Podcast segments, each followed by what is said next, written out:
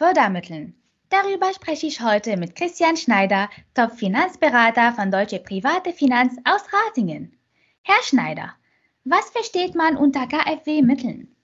Ja, zunächst einmal herzliches Dankeschön für diese Intervieweinladung, Frau Sayam. Die KfW, das steht für Kreditanstalt für Wiederaufbau und ist eine staatseigene Förderbank. Die dient dazu, politische Ziele zu erreichen bzw. zu unterstützen. Und das geschieht insbesondere, dass die KfW günstige Kredite oder Zuschüsse gewährt. Im Rahmen der Immobilien- und äh, Baufinanzierung versteht man unter KfW-Mitteln letztlich eine, eine Vielzahl an verschiedenen Förderprogrammen, die insbesondere energetisch effiziente Immobilienkäufe oder Modernisierung oder Sanierung in diesem Bereich belohnen sollen. Aber es gibt darüber hinaus auch noch weitere Programme. Welche KfW-Programme sind gestoppt? Ja, äh, vielleicht vorab, hm, um es für hm, alle, die, die hier dabei sind, so einfach wie möglich zu machen, gehe ich hier nicht auf einzelne Gesetze, Verordnungen oder auch Nummern von KfW-Programmen ein, denn erfahrungsgemäß verwirrt das am Ende mehr, als dass es hilft. Sollten Sie Fragen dazu haben, also insbesondere zu den Details, können wir da natürlich noch tiefer einsteigen, doch vielleicht erstmal ein Überblick. Die KfW musste auf Anordnung des äh, Bundeswirtschafts- und Klimaministers Habeck die Förderung für den Neubau energieeffizienter Gebäude sowie auch von energetischen Sanierungen von jetzt auf gleich stoppen. Das erfolgte über Nacht und ohne Übergangsfristen zum 24. Januar 2022.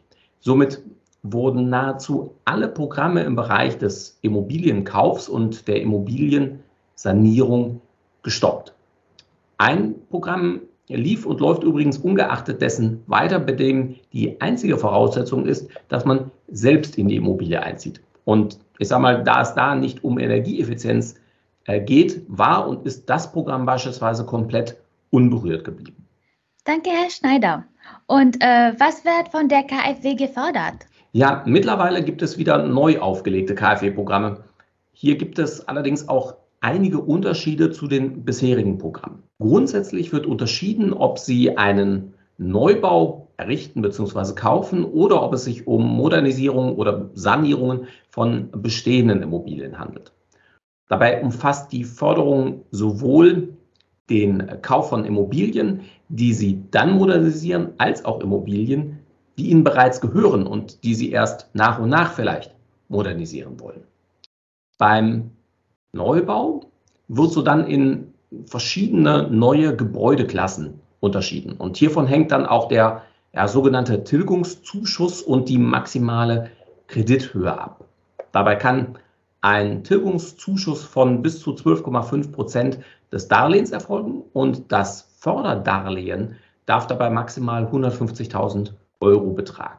Somit ist ein Förderdarlehen immer, ich sag mal, ein Teil der Gesamtfinanzierung, denn die übrigen Bau- und Kaufkosten werden dann entweder aus Eigenkapital und oder einem normalen Bankdarlehen zu finanziert. Zu beachten ist, dass es beim Neubau zwingend eine Kreditvariante sein muss. Für die nämlich, die noch die alten Programme kennen oder im Hinterkopf haben, die Möglichkeit, nur Zuschüsse zu erhalten, die gibt es jetzt beim äh, Neubau nicht mehr. Bei Bestandsimmobilien können die Zuschüsse sogar noch deutlich höher ausfallen, nämlich bis zu 50 Prozent. Und dabei gibt es auch Möglichkeiten, Einzelmaßnahmen, wie zum Beispiel, wenn man neue Fenster oder ähnliches ähm, äh, einbauen möchte, entsprechend fördern zu lassen. Danke, Herr Schneider. Was ist der Tilgungszuschuss? Ja, das ist eine gute Frage, weil das ja Kern ähm, der KfW-Förderung ist. Ähm, ich sage mal einfach formuliert, die KfW verzichtet auf die Rückzahlung eines Teils des Darlehens. Hierbei liegt der Tilgungszuschuss bei Neubauten zwischen 10 und 12,5 Prozent. Machen wir das vielleicht mal anhand eines, eines äh, Beispiels. Ich hätte ein Effizienzhaus 40 in der erneuerbare Energienklasse. Sie merken schon, das ist wieder sehr technisch, aber die Eingruppierung äh, ist da tatsächlich sehr, sehr formal und technisch. Also gehen wir davon aus, solch ein Effizienzhaus würde ich kaufen oder bauen. Dafür ein Darlehen in Höhe von 150.000 Euro von der KfW in Anspruch nehmen, was auch gleichzeitig der Maximalbetrag wäre. Da muss ich bei jedem Darlehen ja ganz normal die Zinsen zahlen und Stück für Stück die Rückzahlung, also die sogenannte Tilgung. Und genau diese Rückzahlung wäre um den Tilgungszuschuss reduziert. In unserem Beispiel bedeutet das 10 Prozent von dem Kreditbetrag, also 10 Prozent von den 150.000 Euro. Das macht dann entsprechend 15.000 Euro aus. Und die müsste ich eben nicht zurückzahlen, sondern die Rückzahlung übernimmt quasi die KfW dann für mich. Das heißt, auch da muss ich weniger zurückbezahlen, als ich an Darlehen bekommen habe. Dankeschön. Wie bekomme ich die KfW-Förderung?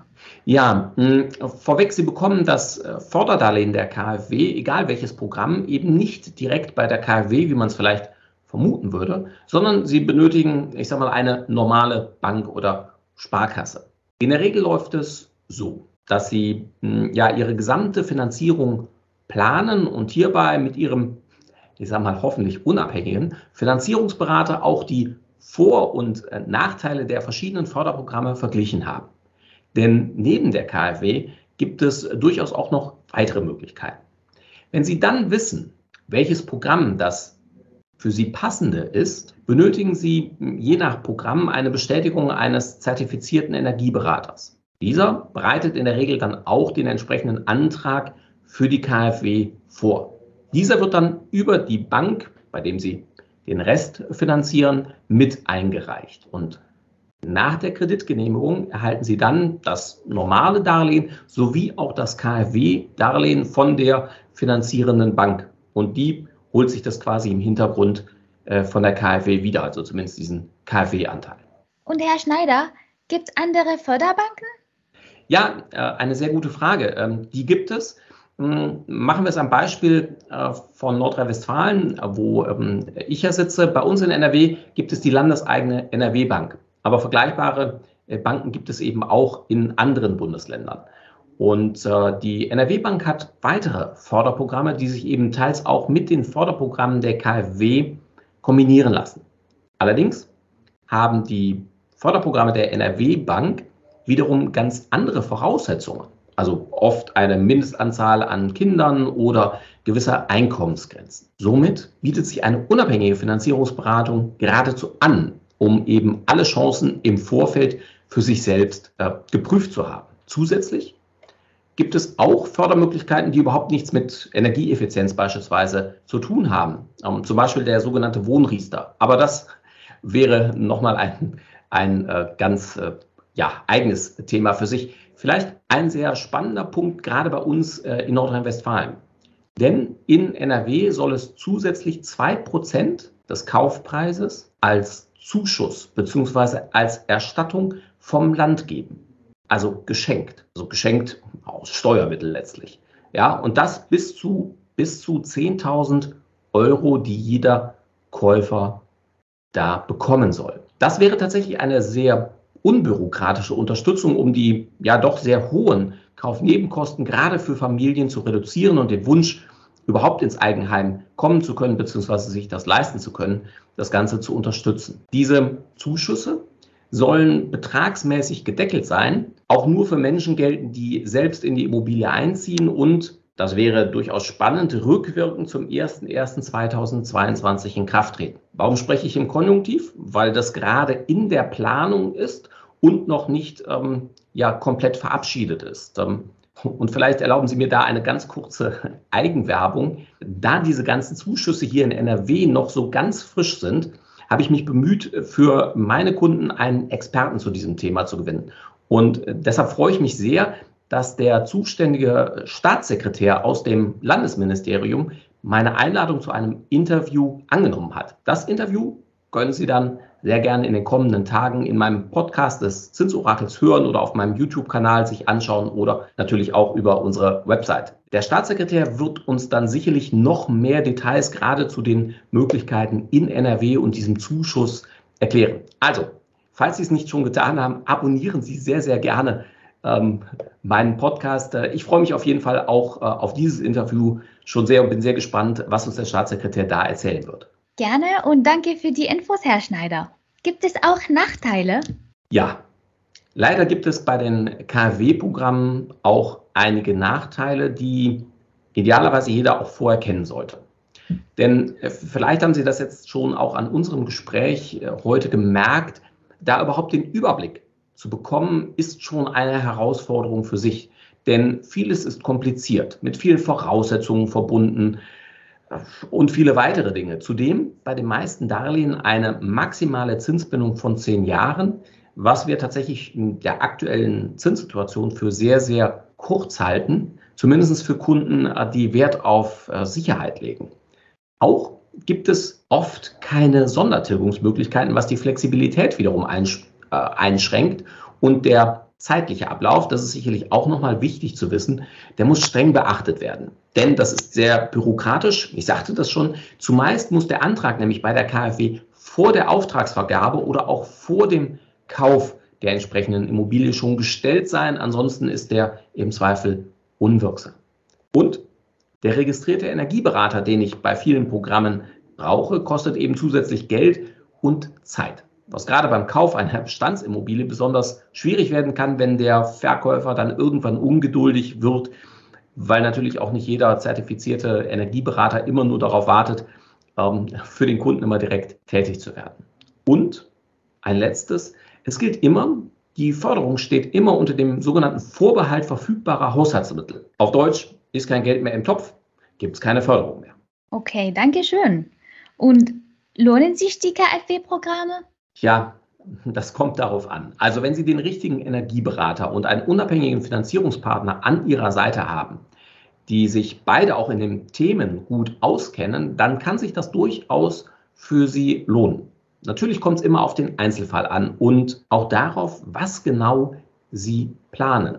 Und nur, das zeigt so die Erfahrung auch mit den bisherigen Förderprogrammen, nur um ein Förderprogramm zu erhalten, also nur um diese Förderung zu bekommen, sind es meist diese Mehrkosten, die Sie meist investieren müssen, um beispielsweise bestimmte Energieeffizienzstandards zu erreichen, sind es oft nicht wert. Denn auch die Handwerker und Bauträger wissen durchaus um die Förderprogramme.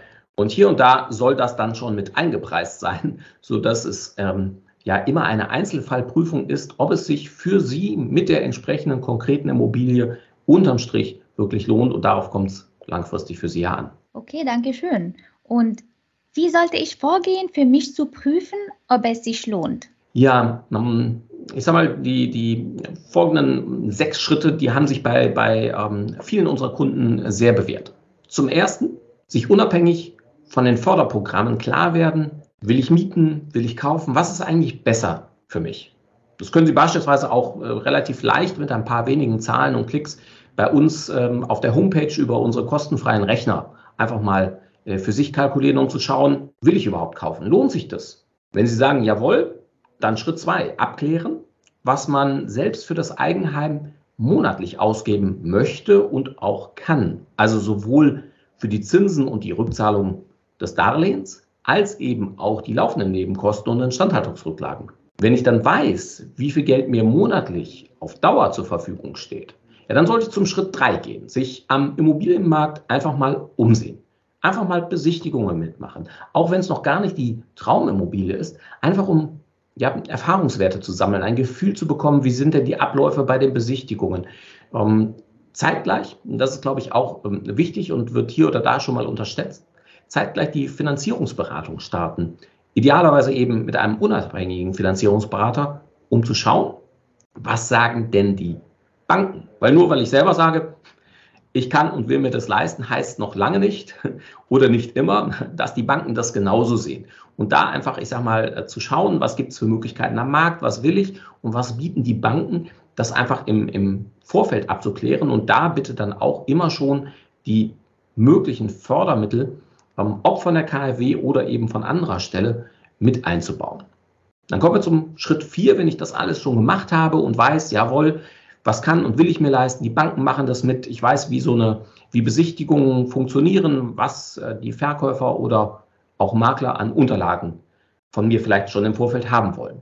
Dann bitte Schritt 4, konkret nach der Traumimmobilie suchen und dabei zumindest, ich sag mal, die Fördermöglichkeiten im Hinterkopf haben, die sind gut, wenn man sie mit einbauen kann, lassen sich aber nicht überall, zumindest nicht überall wirtschaftlich sinnvoll mit einbinden. Dann Schritt 5, ja, gegebenenfalls einen Energieberater mit einbinden und die Finanzierung mit Ihrem unabhängigen Finanzierungsberater besprechen und entsprechend festzurren, ob jetzt mit oder ohne Fördergelder. Zeitgleich die Immobilie reservieren, damit die denn dann auch nicht auf einmal äh, Füße kriegt. Ja, oder besser gesagt, an wen anders verkauft wird. Ja, und sechster und letzter Schritt, sich dann entspannt zurücklehnen, sich über die Kreditgenehmigung freuen, den Notartermin vereinbaren, entsprechend wahrnehmen, einziehen und sich freuen, dass der Traum vom Eigenheim in Erfüllung gegangen ist. Sehr schön. Vielen Dank für das sehr interessante Gespräch, Herr Schneider. Auch Ihnen herzlichen Dank. Sehr gerne.